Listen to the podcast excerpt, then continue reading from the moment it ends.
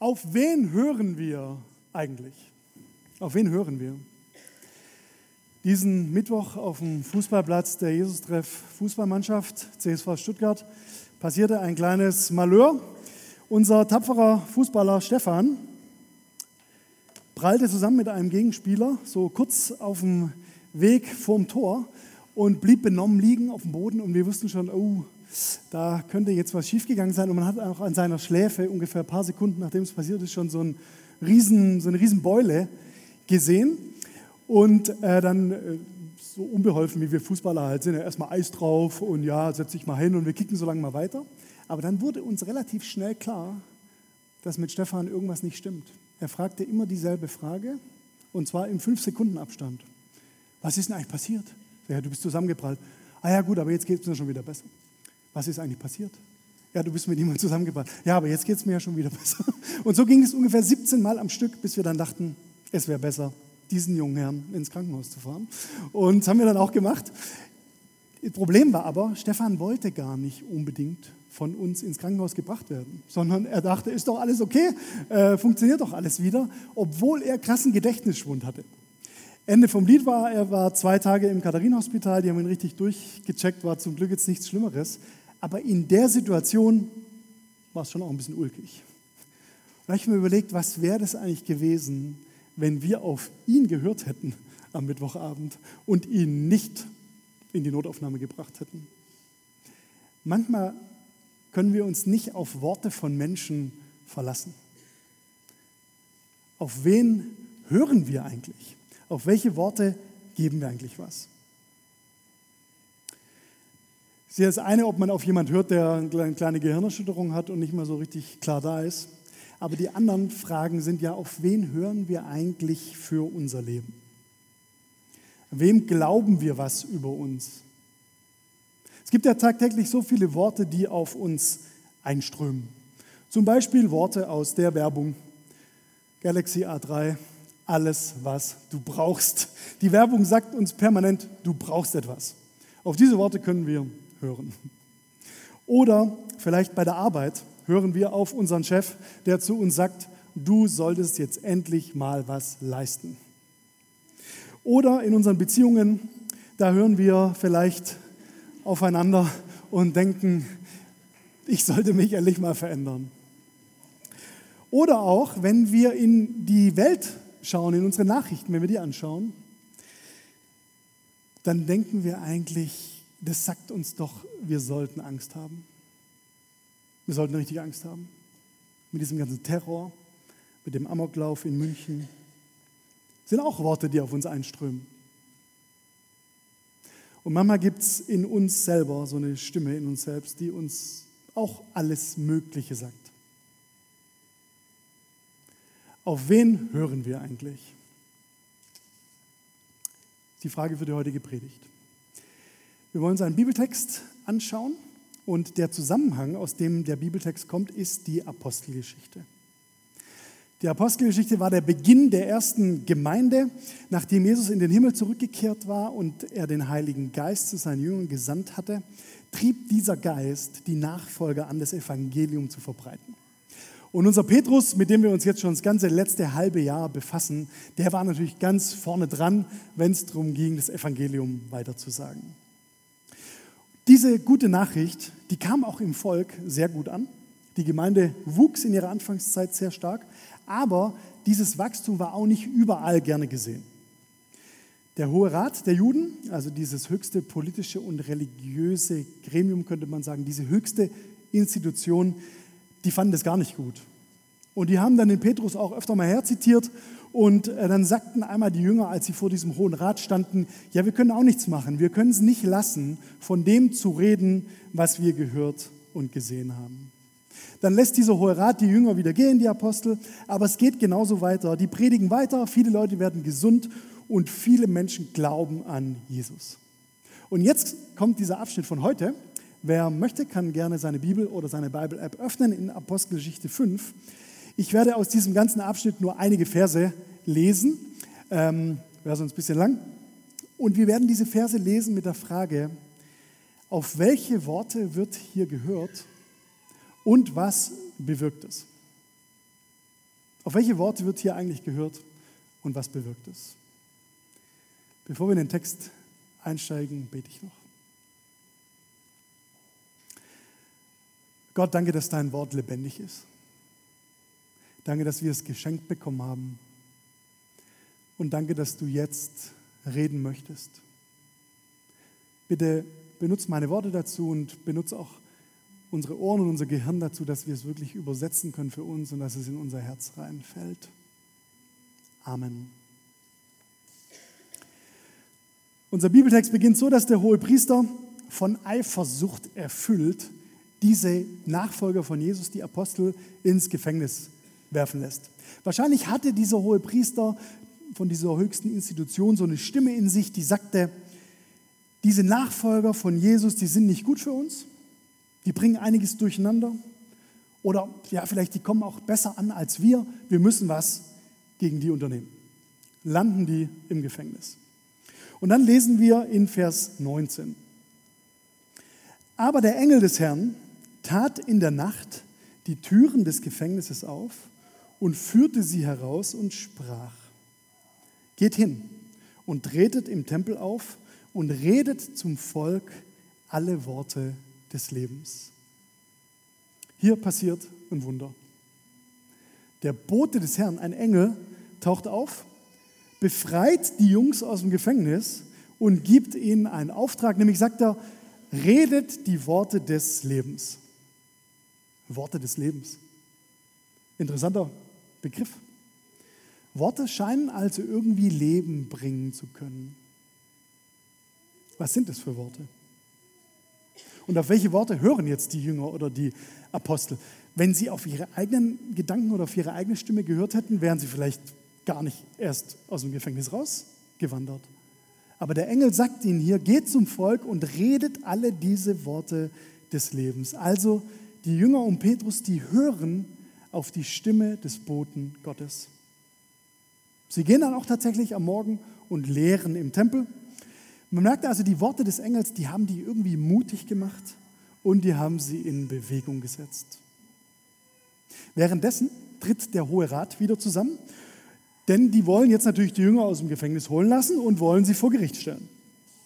Jetzt bemerken die aber dann erst an diesem Morgen, dass im Gefängnis gar niemand mehr war. Und zwar, obwohl die Türen zu waren und obwohl die Wächter davor standen. Sehr komisch. Als der Hauptmann des Tempels und die hohen Priester diese Worte hörten, wurden sie betreten und wussten nicht, was daraus werden sollte. Also sie kriegen jetzt diesen Bericht von diesem unerklärlichen Geschehen und werden betreten und unsicher. Gibt es ja manchmal, dass in unserem Leben so Nachrichten auf uns zukommen, die machen uns unsicher. Bei mir zum Beispiel Anfang Juni hatte ich eine ganz üble, ich wusste nicht, ob ich euch das erzählen soll, Magen-Darm-Geschichte. Und zwar so übel. nee, ihr wollt es euch einfach nicht ausmalen. Ja? Also es war richtig krass. Eine Woche war ich richtig platt und habe dann überlegt, habe ich was Falsches gegessen? Was, was war mit mir los? Werde ich langsam alt? Äh, nein, natürlich nicht. Aber man stellt sich ja dann diese ganzen Fragen. War eine Woche richtig ausgenockt. Bin dann irgendwann, wie es Männer halt so machen, nach einigen Tagen zum Arzt gegangen. Und äh, dann sagte meine äh, Hausärztin, ja, Herr Werner, schon ein bisschen komisch jetzt, dass das so lang geht. Machen wir mal eine Stuhlprobe. Jemand schon mal eine Stuhlprobe abgegeben? Outet euch, traut euch. Okay, die anderen lügen doch nur. Stuhlprobe, eins der besten Sachen, die man in seinem Leben so abgeben kann. Äh, also in diese Röhrchen da rein, ja, dann weggeschickt und dann ähm, zwei Wochen nichts gehört von dieser Stuhlprobe. Und dann wurde es auch schon wieder besser. Ich war wieder fit, konnte wieder normal essen. Da dachte ich irgendwann, muss mal nachfragen, was jetzt mit dieser Stuhlprobe eigentlich los war. Mittlerweile kam eine Rechnung von dem Labor, was die Stuhlprobe untersucht hatte, 450 Euro. Nochmal eine andere Geschichte. Auf jeden Fall dachte ich dann, jetzt frage ich spätestens nach, was war denn jetzt mit diesem Stuhl? Ruft dann an bei meiner Hausärztin und die sagt, ja, Werner, ich wollte Sie eigentlich schon lange anrufen, irgendwie habe ich es vergessen, aber passen Sie auf, bei der Stuhlprobe kam raus, Sie haben den Rotavirus. Ich dachte, ach du Riesenscheiße. Im wahrsten Sinne des Wortes. Das Rotavirus haben nur ganz wenige Menschen auf dieser Welt. Das ist ja irgendwie was Tödliches, wogegen man sich kaum wehren kann. Dann sagt ja auch meine Hausärztin, ja, also wahrscheinlich wird sich das Gesundheitsamt bei Ihnen melden und wegen Seuchengefahr und so weiter. Okay, warte ich mal ab. Was muss ich jetzt machen? Ja, nee, warten Sie erst mal ab. Google ich, Netdoktor, Rotavirus, das meistverbreitetste Virus bei einer Magen-Darm-Infektion. Ja, zuerst mal Riesenalarm, was ist denn das für ein Virus? Äh, da wird man richtig betreten und unsicher und denkt sich, was soll ich denn jetzt machen? Nachher war es gar nicht so wild. Manchmal kriegen wir so Nachrichten, die lassen uns auf den ersten Blick betreten und unsicher werden. Das ist bei einer Magen-Darm-Geschichte natürlich noch ein bisschen lächerlich, aber vielleicht kennst du das aus deinem Leben aus einem anderen Zusammenhang. So Sätze, die eine Verunsicherung bei dir auslösen. Vielleicht Sätze, die du nie mehr vergessen wirst. Sätze, die sich in deinem Hirn einbrennen. Wenn sie sagt, ich mache Schluss. Oder wenn der Doktor sagt, es sieht nicht gut aus. Oder wenn der Chef sagt, wir müssen reden. Worte können sich bei uns einbrennen und die können eine Unsicherheit in uns auslösen. In unserem Text gibt es jetzt Neuigkeiten aus dem Tempel. Da sind die Jünger, die sind im Tempel, die sind nicht mehr im Gefängnis, sondern die lehren jetzt wieder diese Worte des Lebens. Und sofort lässt der Hohe Rat die Jünger holen und vor sich bringen und sagen zu ihnen, wir haben euch doch verboten eigentlich, in diesem Namen von Jesus zu lehren. Eure Worte sind schlecht für unser Volk. Der Hohe Rat merkt es jetzt ah, da ist was nicht so cool mit dem, wie wir es bisher machen und wir müssen diese Jünger irgendwie klein halten. Menschen, die uns klein halten wollen, die uns in Frage stellen. Auch das kenne ich aus meinem Leben. Ich weiß noch ganz gut, als wir vor 16 Jahren mit dem Jesus-Treff gestartet sind, da haben wir uns Sonntagabends in so einem Gemeindehaus in der Urbanstraße getroffen und da waren vielleicht 20, 30 Leute. Und da haben am Anfang schon verschiedene Menschen zu mir gesagt, ach Tobi, brauchen wir das überhaupt? Es geht auch ohne, ja, geht auch ohne Jesus-Treffen. Man braucht doch nicht irgendwie jetzt eine neue Gemeinde oder eine neue Gemeinschaft in Stuttgart. Wir haben das immer mal wieder erlebt, so auf unserem Weg, dass Leute zu uns gesagt haben, ach ja, braucht man euch eigentlich? Ich weiß nicht, ob ich heute noch glauben könnte, wenn es jetzt den Jesus-Treff nicht mehr gäbe. Ich weiß, dass für mich diese Geschichte sehr wichtig war. Aber Menschen wollen uns manchmal klein halten und uns weismachen, dass wir nichts wert sind. Petrus aber und die Apostel antworteten und sprachen, man muss Gott mehr gehorchen als den Menschen. Petrus tritt hier ganz anders auf als dieser Hohe Rat. Er tritt selbstbewusst und sicher auf. Und das ist der zentrale Satz in diesem Abschnitt. Auf den ersten Blick, wenn wir jetzt nur diesen Vers lesen, dann denken wir, ja, schon mal gehört, dieser Satz wird oft verwendet, so wenn es äh, um irgendwie darum geht, dass wir Zeugnis ablegen sollen von unserem Glauben, wenn irgendwie ähm, Christen verfolgt werden und dann zu Märtyrern werden. Auch im Zusammenhang mit äh, Bonhoeffer hat man diesen Satz immer gehört, als immer wenn wir als Christen uns gegen die Obrigkeit auflehnen sollen. Aber ich glaube, heute geht dieser Vers mit uns noch einen anderen Weg. Nämlich einen Weg zu der Frage, auf welche Worte hören wir für unser Leben? Auf wessen Worte hin richten wir denn unsere Entscheidungen aus? Petrus formuliert es hier relativ drastisch. Er sagt, man muss. Petrus scheint erkannt zu haben, dass eine gewisse Wichtigkeit für uns darin liegt, auf die Worte Gottes zu hören. Was sind denn diese Worte? Petrus redet jetzt gleich diese Worte, das lesen wir in den folgenden Versen, sind diese Worte, von denen der Engel sagte, das sind die Worte des Lebens. Der Gott unserer Väter hat Jesus auferweckt, den ihr an das Holz gehängt und getötet habt. Den hat Gott durch seine rechte Hand erhöht zum Fürsten und Heiland, um Israel Buße und Vergebung der Sünden zu geben. Hier kommt es wieder, das Evangelium, die gute Nachricht. Wir lesen darin, dass Gott Leben bringt. Gott hat Jesus auferweckt. Das Evangelium ist eine Botschaft des Lebens.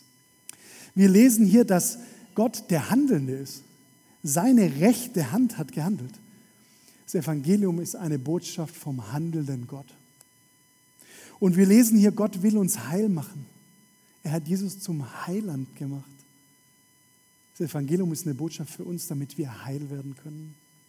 Und Gott will was geben. Er will vergeben. Er will, dass wir einen Neuanfang machen können.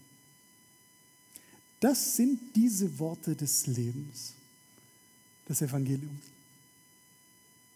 Die hören sich für uns heute vielleicht auch ein bisschen anders an. Mir ist es kürzlich mal passiert, auf der Jesus-Treff Gemeindefreizeit hat ein äh, englischer Bruder, der mich nicht kannte, ähm, kam zu mir her nach einer von unseren Sessions da und sagte zu mir, Tobi, wir kennen uns zwar nicht, aber ich habe irgendwie so ein, ein Wort für dich, einen Eindruck, den, den kann ich dir sagen. Ich weiß nicht, ob der von Gott kommt oder von mir, aber ich habe den hier für mich aufgeschrieben. Vielleicht bedeutet es für dich was.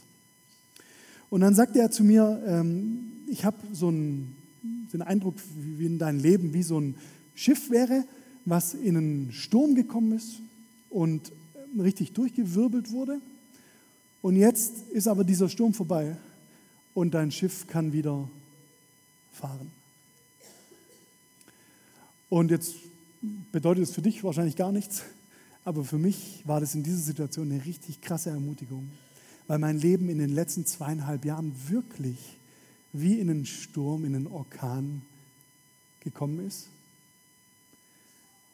Und wie durch meine Krise hindurch ich richtig durchgewirbelt wurde.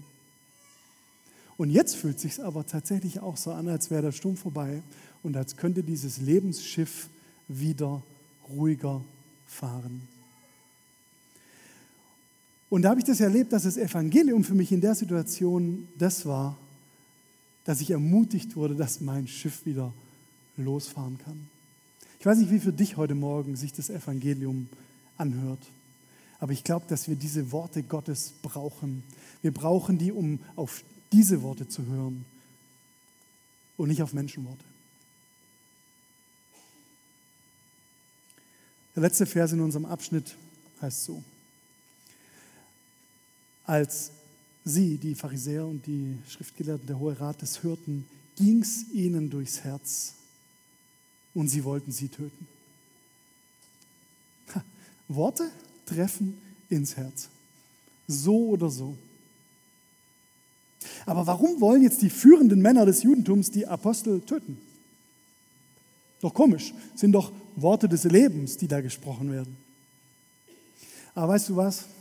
Diese Worte des Lebens, die die Jünger bringen, die haben total das religiöse System der damaligen Zeit durcheinander gebracht.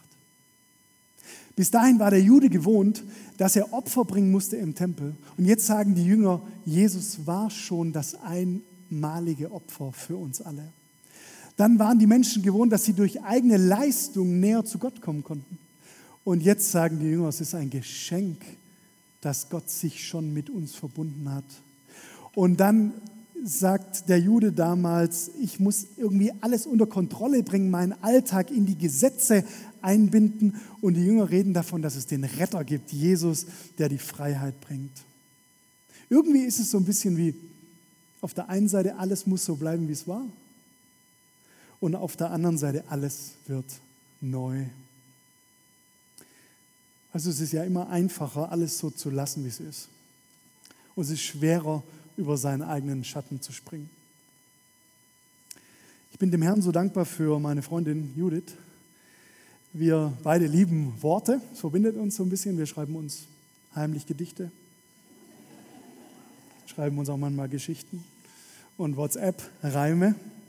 Aber manchmal, da herrscht zwischen uns beiden so eine Wortstille oder eine Funkstille.